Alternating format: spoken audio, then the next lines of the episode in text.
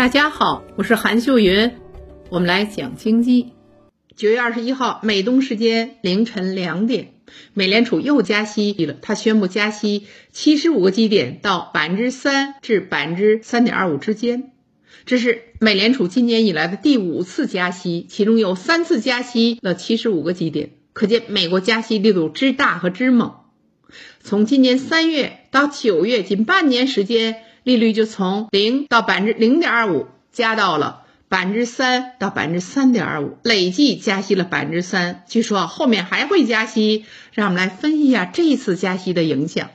关于加息，美联储主席这样说道：“美国的目标是把通胀率控制到百分之二，加息会使经济增长放缓，就业形势也会不好。但没办法了，美国想稳定物价，不想让通胀率更高。我们来分析一下。”美国央行加息的代价是什么呢？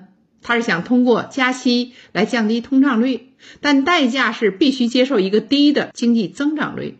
我们说鱼和熊掌不可兼得，任何选择都是有代价的。美国八月通胀率 CPI 同比上涨百分之八点三，就算美元加息到了百分之三，和美国通胀率相比还差了百分之五，就是有一百块钱还要少买五块钱的东西。随着美元加息幅度的不断加大，等加息到了一定程度，美国股市就有风险了。如果存钱合适，还有谁愿意去炒股呢？还有就是加息，它增加了买房人的还贷成本，增加企业贷款成本等一系列的问题，有谁愿意去消费、买房、投资、创业呢？加息，无论是消费还是投资，成本都高了。如果经济下行，收益不确定性，那谁愿意现在买房、现在投资、现在创业呢？如果预期经济会下行，衰退会到来，谁还敢行动？如果都不动，虽然通胀率会降下来，但与此同时，经济增速也会降下来，失业也会增加，这就有可能导致美国经济再次走入衰退，全球经济都会受到影响。我国经济也不可独善其身，这是我们该考虑的事儿。我们再来看世界，美联储加息等于美元升值，而不加息的国家货币就会相对贬值。谁不跟着美国加息，本国货币就会流进美国；但跟着加息又不利于本国经济发展。眼下各国经济形势都不好，一旦加息呢，不利于经济恢复。所以说，美国大幅加息对各国央行它都是一个两难的选择。那对中国经济影响如何呢？美国大幅加息后，经济会有所放缓，这对我国是不利的。